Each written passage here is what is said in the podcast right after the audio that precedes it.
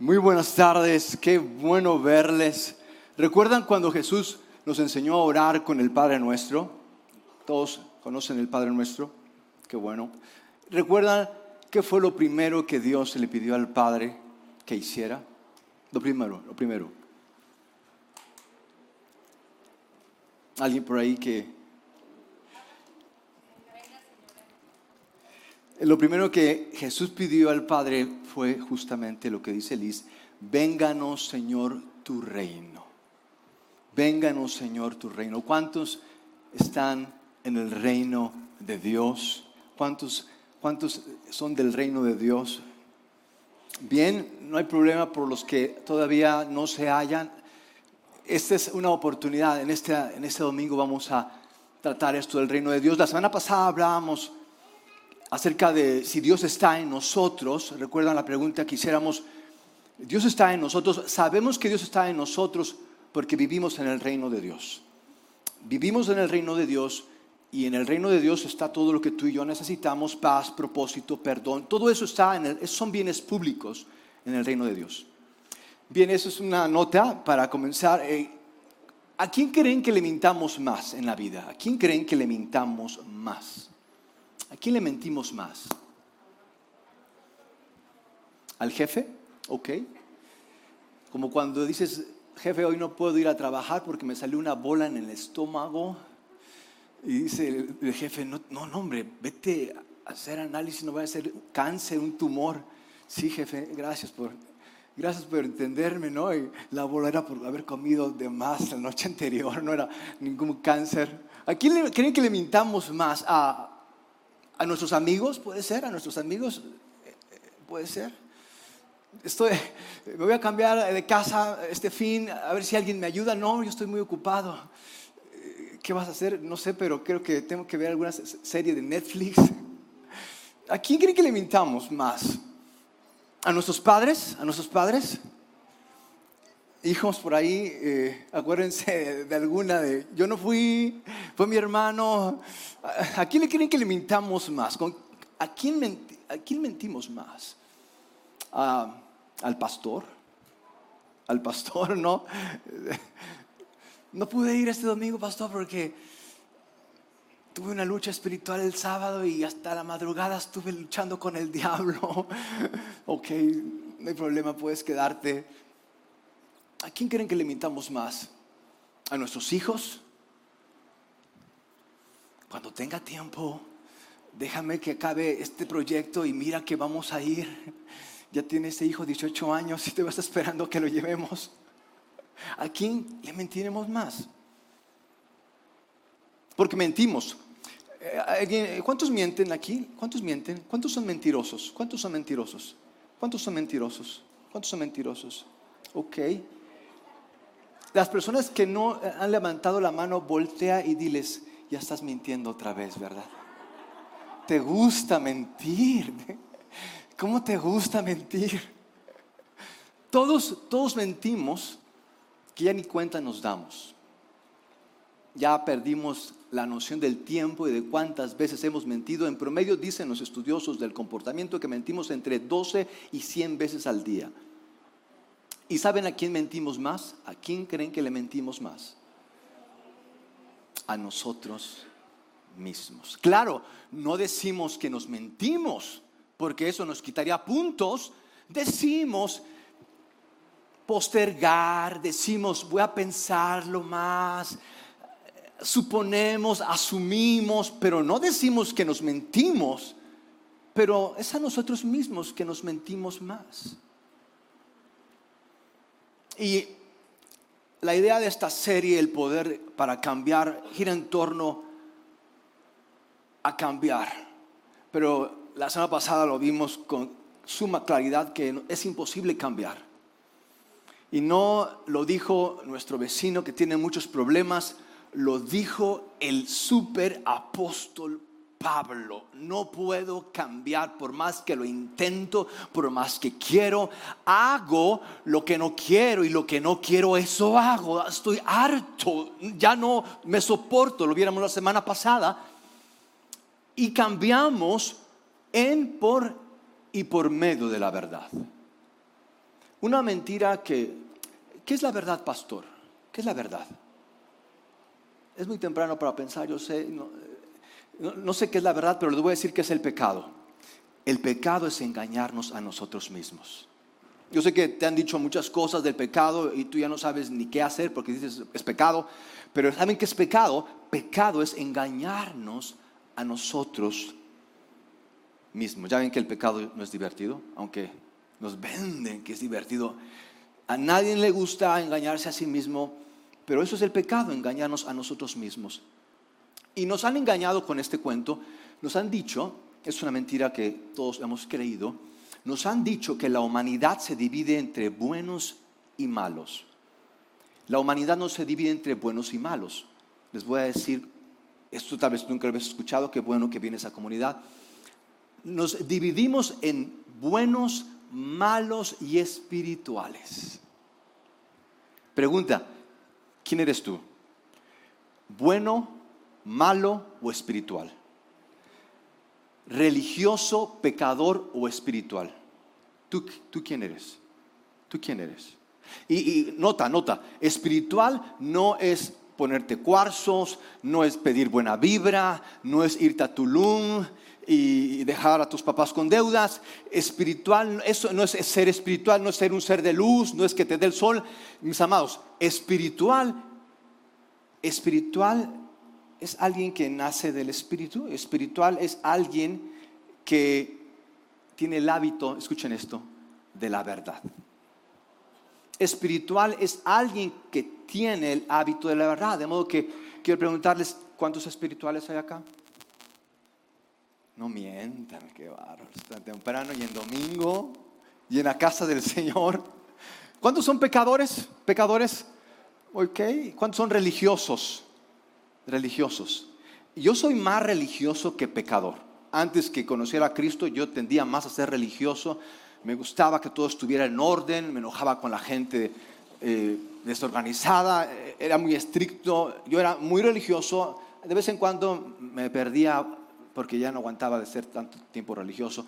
Pero después de, en Cristo cambié eso por ser espiritual y quiero compartirles de esto de ser espirituales, no pecadores, no religiosos, porque eso no está ayudando a nadie. Es en Cristo que somos espirituales. Y quiero hablarles de esto, de los hábitos. Y el primer hábito de esta semana es el hábito de la verdad, porque cambiamos, mis amados, cambiamos por nuestros hábitos.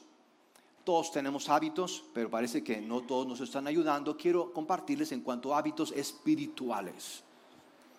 Los hábitos espirituales van a hacernos espirituales. Y el primer hábito que quiero compartirles es el hábito de la verdad. ¿Creen que codiciar sea malo? ¿Sí? ¿Cuántos creen que codiciar sea malo? Codiciar otra mujer, otro hombre. Pero nos mentimos, eh, noten cómo es que nos mentimos. Decimos, está mal codiciar otro hombre, codiciar otra mujer, pero ¿saben? Vivimos codiciando otro carro, otra casa, otro cuerpo, otra carrera y una lista de otras tantas cosas. Decimos que está mal codiciar a otra mujer u otro hombre, pero no decimos nada cuando vivimos codiciando. Claro, que no decimos que codicio le llamo mejorar, pero vivimos codiciando otra casa, otro carro, otro trabajo. Para más detalles pueden ver el capítulo de la envidia en nuestra serie eh, Tú no me mandas. Vivimos codiciando. Y yo no codiciaba un auto, yo trabajaba como asesor del director de recaudación y me decían, oye, ¿por qué no te compras un auto? Yo les decía, bueno, es que no lo necesito. Me decían, ay, qué aguado. Yo podía tener una casa, pero ¿saben lo que yo codiciaba? Yo codiciaba otras mujeres. Virgen Santísima.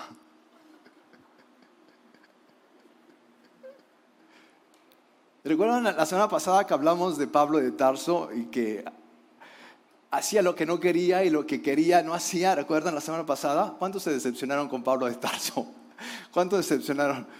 Espero y no se decepcionen de mí. Hoy les voy a hablar de mi pecado favorito, de la codicia. Y recuerdo que mi, esposa me decía que, eh, que se me iba la mirada. Y yo le decía, mi amor, es que más bien estaba viendo si no era una compañera de la prepa, porque se me hace conocida esta mujer. Y, bueno, les voy a decir algunas razones del por qué lo hacía. Ustedes me dicen qué, tan, qué tanto les convenzo. Eh, miren, hay mujeres que te están gritando que las veas. Y, uno, pues, a veces también para ver si no es una compañera de la prepa, pero saben, principalmente, creo que lo hacía porque soy hombre. Pero pastor, usted ya tenía su mujer. Díselo a la codicia, esa no entiende de razones.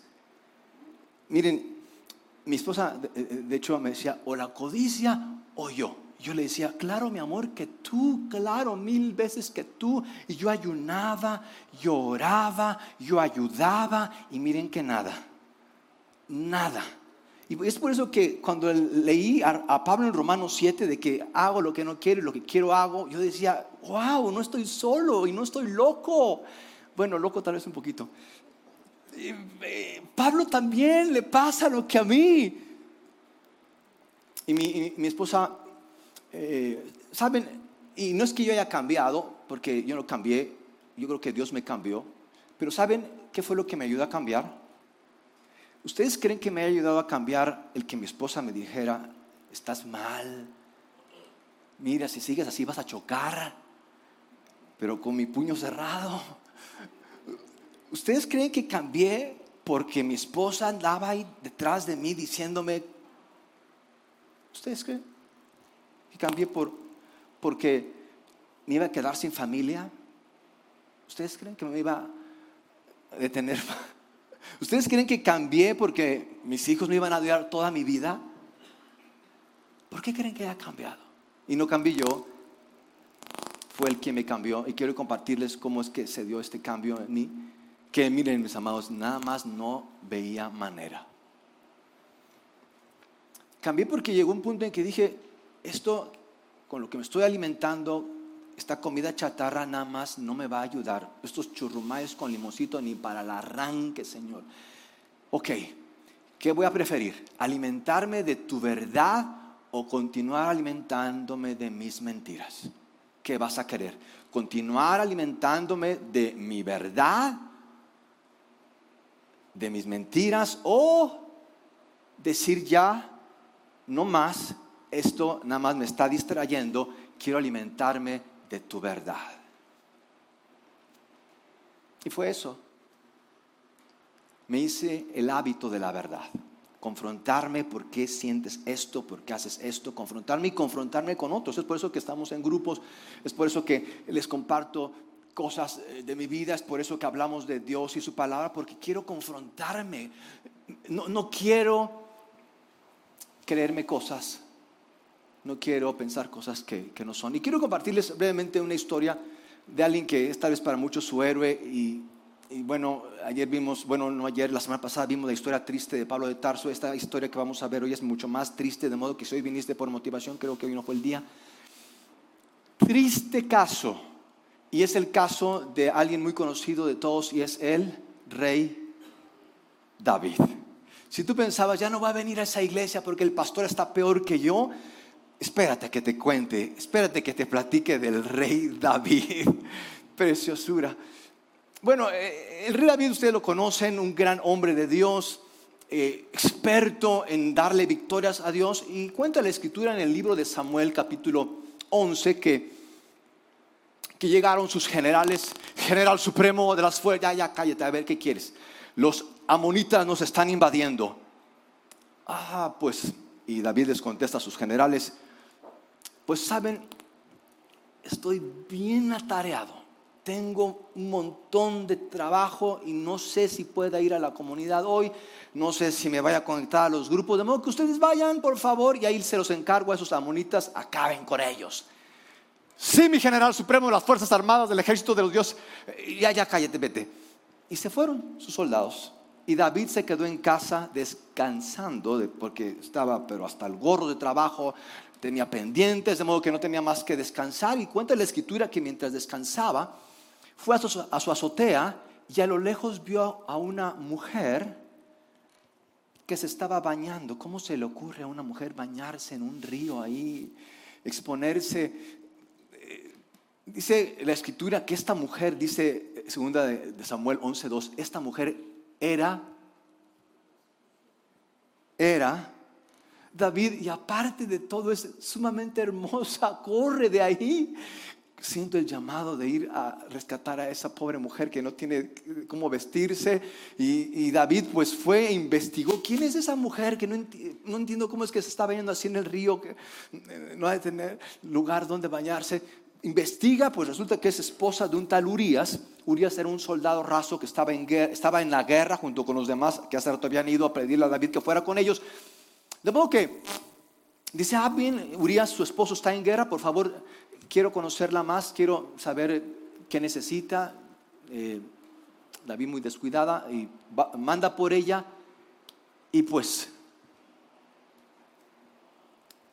nuestro rey David, el hombre conforme al corazón de Dios. Dice, pues Urias, ¿dónde está Urias? Seguro ni te ha de hablar, ¿verdad? Pero no te preocupes, chiquita, que aquí estoy por ti. Yo sé que necesitas cariño. Y pues. Y no es que no es que eh, David no tuviera, tenía pero de a montón. Y sus esposas se cuentan eran muy, muy guapas. David, por favor.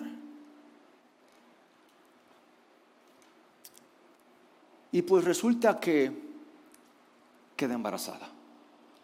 Se llama Betsabé, esta mujer. Y le va a decir, David, estoy embarazada. David dice, ¿qué?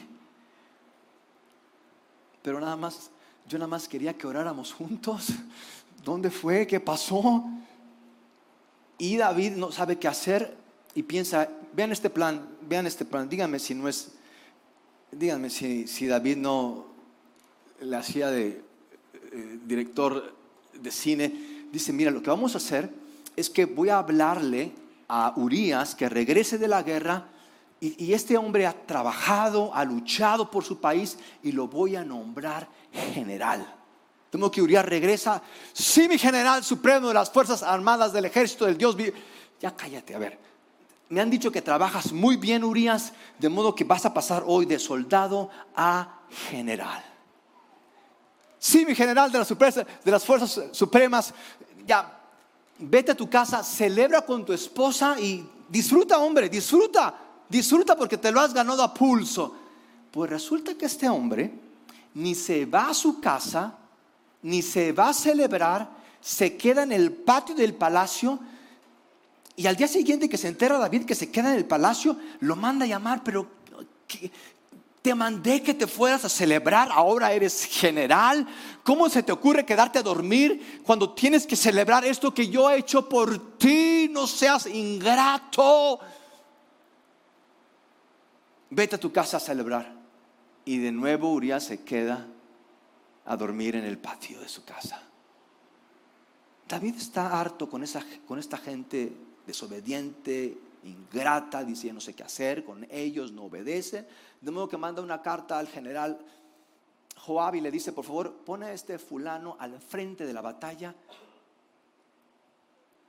Ya. Pasan los días y regresa el capitán, bueno, el ejército, y le dice a David, Señor, perdimos la batalla.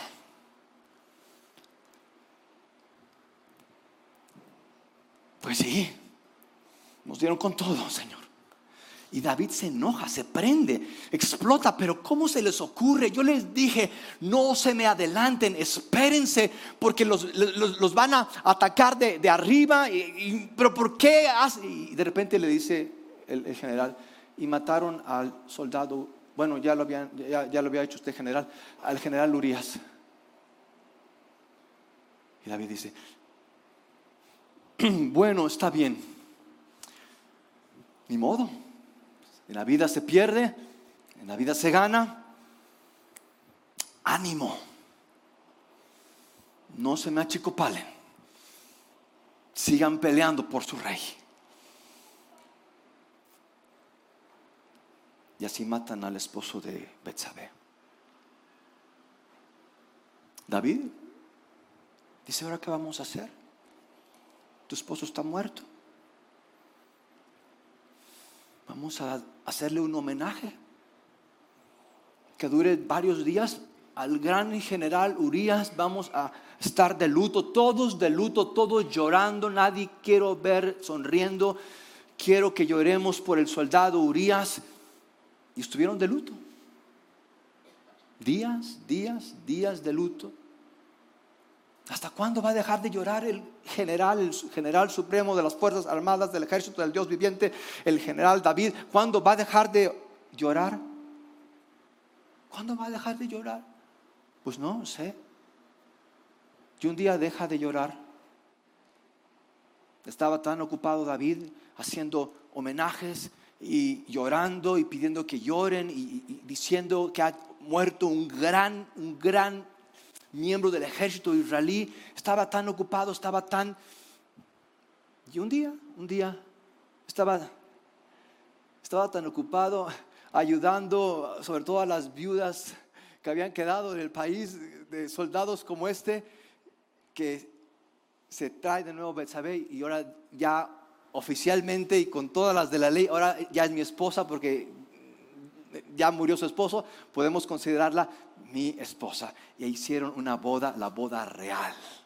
Porque el rey se casó, encontró al amor de su vida y están celebrando y hacen una fiesta, echan a la casa por la ventana y, festejan por días porque el rey encontró el amor de su vida y es toda felicidad y llegan los medios y llega la revista Hola y llega López Dóriga a entrevistar el evento del año. Nada puede ser más increíble, nada se le parece a la boda del siglo del rey David con Betsabé. Todo el mundo contento, todo el mundo celebrando. Y el rey David logró una hazaña más.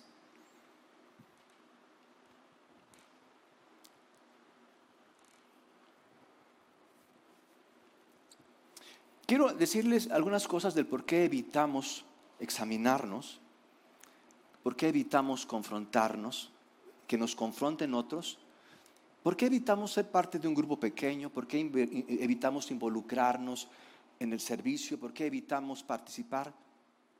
¿Saben por qué evitamos que otros nos hagan preguntas?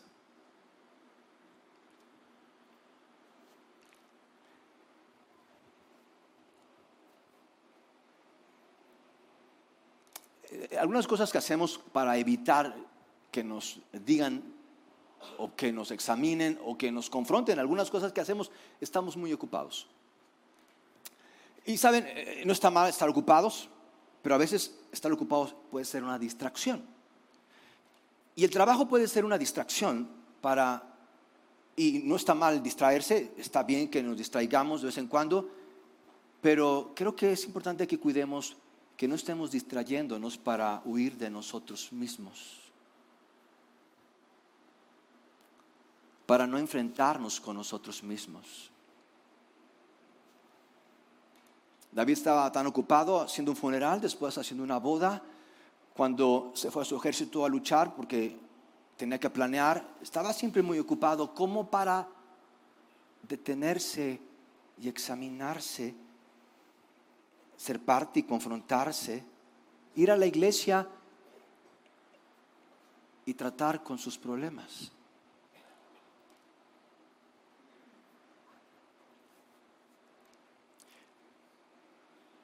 ¿Hay algo que estés evitando? ¿Sabías que el deporte puede ser una distracción? No solamente el trabajo.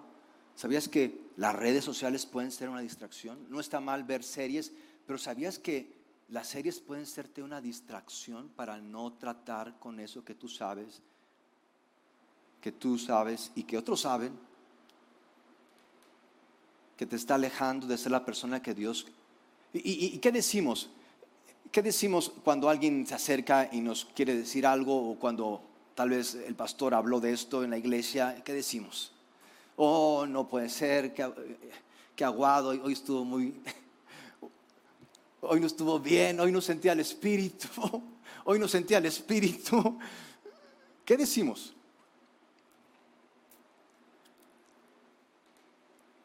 Y, a veces lo que hacemos es que juzgamos a la gente. Para no tratar con mis problemas, me gusta juzgar a la gente. Critico a los demás para no tener que tratar con mis problemas.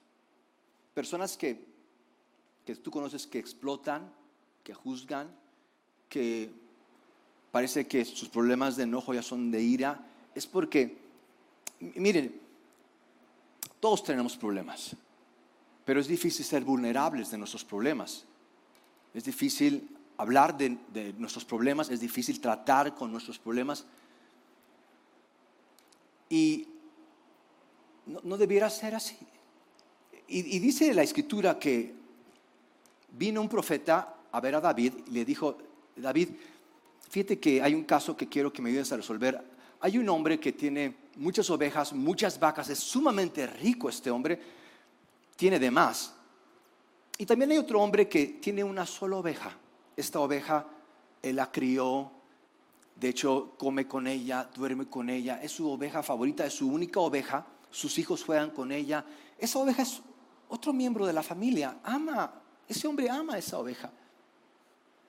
Y un día resulta que vinieron ciertos parientes a, ver al hombre rico y el hombre rico, en lugar de matar una de sus ovejas para convidar a sus invitados, fue y le quitó la oveja a aquel hombre que solo tenía una se la arrebató y con eso alimentó a sus invitados. Y no sé qué decirle a este hombre. Cuando el profeta le estaba contando esto, dice la escritura que David se prendió. Simplemente se, se desconoció. Echó humo por la cabeza. Y dijo, tan cierto como el que Señor, como que el Señor vive quien hizo esto merece la muerte. Que ruin es esta persona que bajo, lo que aquí yo lo mato con mis... Se prendió. Y cuando tú y yo estamos evitando confrontarnos, examinarnos, vamos a hacer eso. Nos vamos a encender con los problemas de otros. Y dice el profeta David, ese hombre eres tú. Ese hombre eres tú. ¿Qué hacemos para evitar que nos confronten? ¿Qué hacemos para evitar examinarnos? Ese es el hábito de la verdad. Somos espirituales porque estamos en el hábito de la verdad que es el, confrontarme, el preguntarme por qué hago esto, no echarle la culpa al cónyuge, no irme contra los hijos, es que estos no hacen nunca nada, sino yo confrontarme. ¿No será que, porque esto es lo que pasa usualmente, mis amados, nuestros hijos son nuestro reflejo, pero no nos damos cuenta de que, no nos damos cuenta que son nuestro reflejo. Ellos son unos rebeldes, ellos no cambian. Y de hecho, dice la escritura, miren, si el pecado tuviera consecuencias inmediatas, nadie pecaría. Si el pecado tuviera sus efectos inmediatos, tú y yo no nos engañaríamos a nosotros mismos. Pero como el pecado tarda en descubrirse entre 10 y 15 años, no tratamos con él. ¿Saben qué? Esto no fue lo peor que pasó con David. Dice la escritura que los hijos de David, un hijo violó a su hermana, entre hijos se mataron, un hijo se sublevó al trono y desterró a David. Al final Dios perdona a David, Dios lo restaura, pero Dios no le quitó las consecuencias. Mis amados, si tú estás teniendo problema con tus hijos, tus hijos no son el problema. Pero no nos gusta examinarnos, no nos gusta confrontarnos.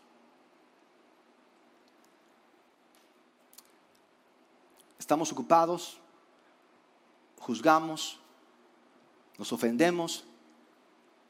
Y también saben cómo, cómo evadimos el tratar con la verdad, cómo evadimos examinarnos con el positivismo. Eh, me encanta esto de David que cuando llegan y le dicen, oye, perdimos la batalla y David se enoja, ¿cómo es posible? Bola de ineptos. Y después le dice, le dice el capitán a David, bueno, se murió Urias, el que nos pediste que lo pusiéramos al frente, ah, pero bien, bueno, ¿qué le vamos a hacer? Ni modo, hay que seguir echando ganas y no pierdan el ánimo, capitán. Y vamos a hacer, empezó a darle su discurso de motivación a sus soldados. Si, ves personas que siempre se están riendo, si ves personas que, que, que todo hacen un chiste, y no está mal que seamos personas amables, pero tal vez esté escondiendo algo esa persona.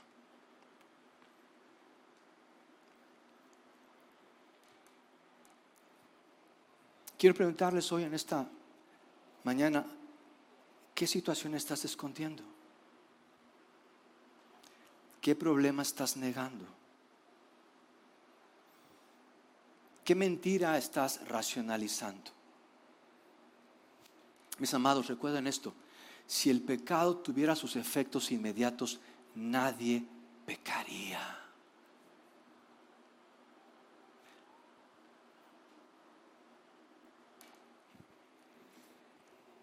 usualmente no me enfermo, tenía años, eh, antes me enfermaba mucho, antes era una persona bien enfermiza y llegué hasta ir al hospital, todo por querer curarme con miel y limón. llegué al hospital y el doctor que se veía que ponía en práctica sus conocimientos de cómo estar sano, porque trabajaba, eh, trabajaba doble turno, fumando y, se veía que comía como si fuera a acabar el mundo, me dice, me empieza a regañar que porque yo pensaba que iba a sanar con miel y limón. Me, me dice, pero ¿por qué está enfermo? Yo le digo, pues, ¿de qué trabajas si no estoy enfermo? Y me empieza a regañar y a decir que, ¿cómo se me ocurre?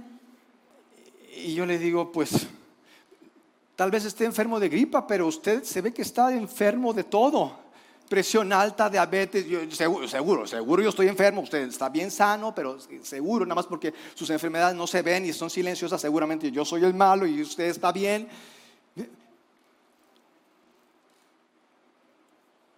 No, le dije todas esas cosas, pero estaba así de decirle, este, estaba enfermo y aparte quería que yo discutiera, nada más lo estaba escuchando.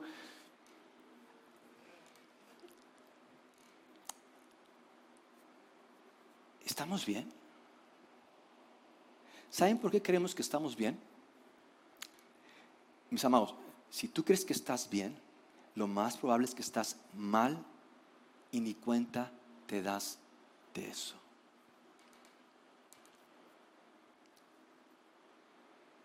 ¿Cómo sé que estoy bien? Les voy a decir cómo sé. Porque hay personas, hay personas que me están confrontando. Estoy siendo confrontado por Dios. Es por eso que sirvo en la comunidad, es por eso que estoy en un grupo, es por eso que todo eso que es la iglesia, es por eso, porque sé que no estoy bien. Y, Dios me perdonó de mi pecado de codicia y su perdón yo creo que me cambió, pero eso no significa que ya no peque. Si yo me descuido, si yo dejo el hábito de la verdad, puedo no solamente regresar a lo mismo, puedo estar peor que antes.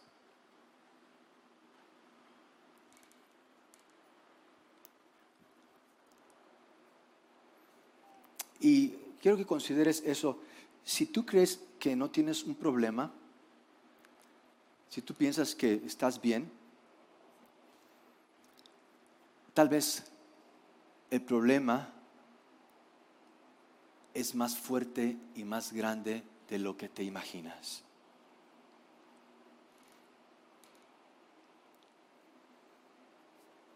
¿Qué les parece si oramos? ¿Qué les parece si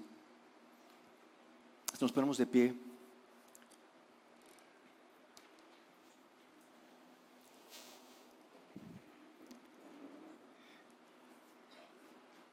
¿Ustedes creen, mis amados, que esto de la iglesia es un pasatiempo, esto de pertenecer a un grupo el de servir en la comunidad es porque los que sirven en la comunidad, los que están en un grupo en la comunidad, no tienen nada que hacer con sus vidas.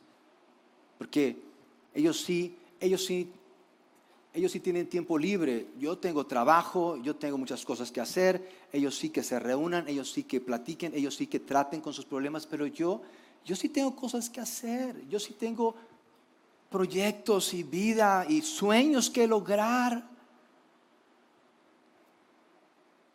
Mis amados, a quien más le mentimos es a nosotros mismos. Ese no es el problema.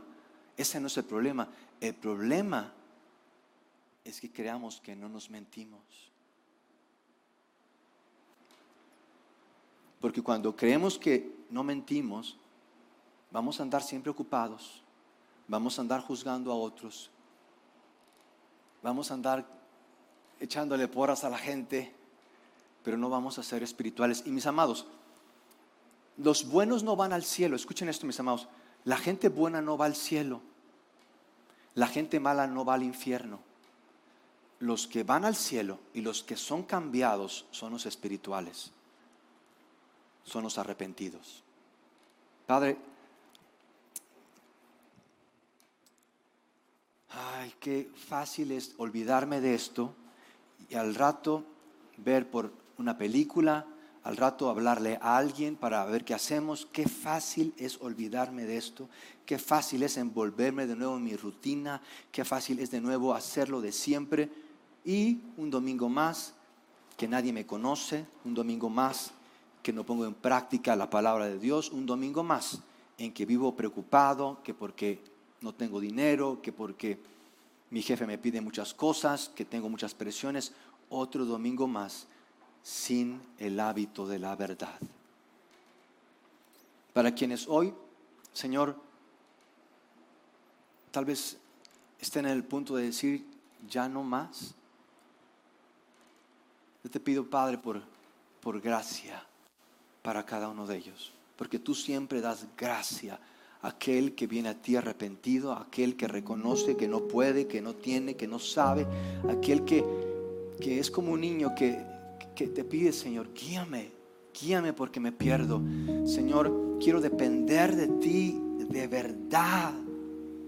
Depender de ti en cómo gasto mi dinero, depender de ti en cómo uso mi tiempo, depender en, ti en cómo vivo.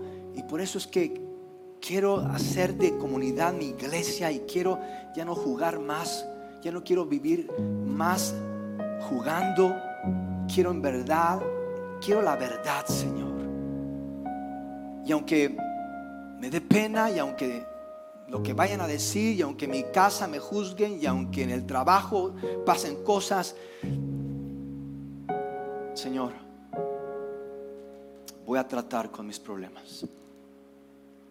Ya no voy a juzgar, ya no voy a estar ocupado, voy a tratar con mis problemas. Gracias Señor porque tú no nos juzgas, tú nos recibes, tú nos cambias, tú nos amas y, te damos gracias por eso en Cristo Jesús.